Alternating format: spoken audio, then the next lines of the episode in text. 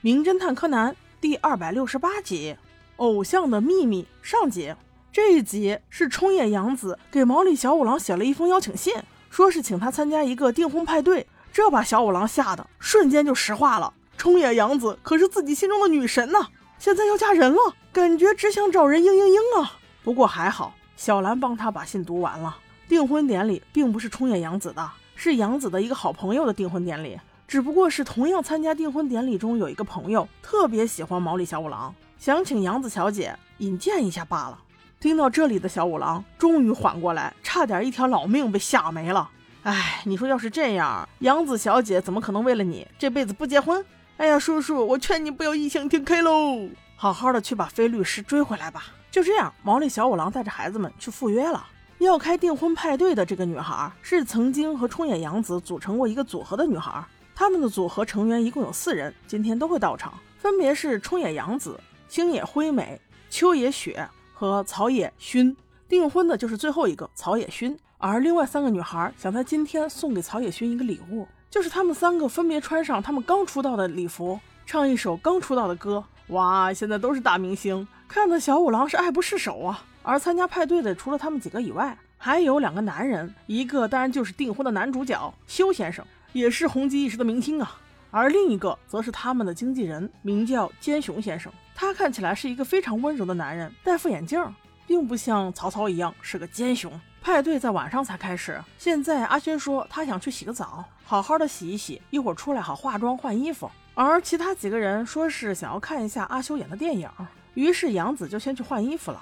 换好衣服之后，他拿出了一张方形的大卡片，想请大家都写两句话，顺便为阿勋送上祝福。杨子小姐当然写的又可爱又漂亮啦，但是灰美小姐却写了一个节哀顺变，还用香烟烫了一个印子。看到这些的阿雪不甘示弱，她写了一句祝福的话，并且留下了一个唇印，感觉也是美极了。接下来就轮到了坚雄先生，他写的什么我倒没有看出来，倒是哭着流了两滴眼泪。我的妈呀！这男士的眼泪，我还真不知道该怎么形容了。小兰劝他：“呃呃，建中先生，您您您怎么了？”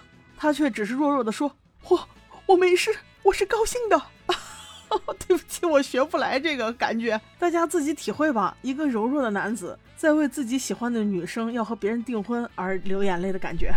就这样，又过了好一会儿，连一部电影都放完了，阿勋小姐还是没有出来。大家都在催，要不要修先生，去把你媳妇儿叫一下。无奈之下，阿修只能走去卫生间门口敲门说：“阿勋，阿勋呐，你洗好了没有呀？”与此同时，柯南却在后门的附近发现了一排血迹，他立刻跑去说：“哥哥，快快把门打开！”阿修心想：“哎，我都不着急，你着什么急啊？”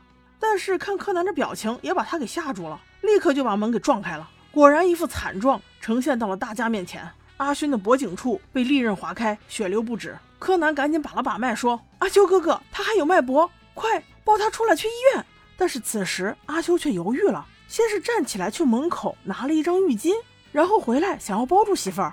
哎呦我的妈！这把我看他着急的，你这是要救人呢，你还不抓紧？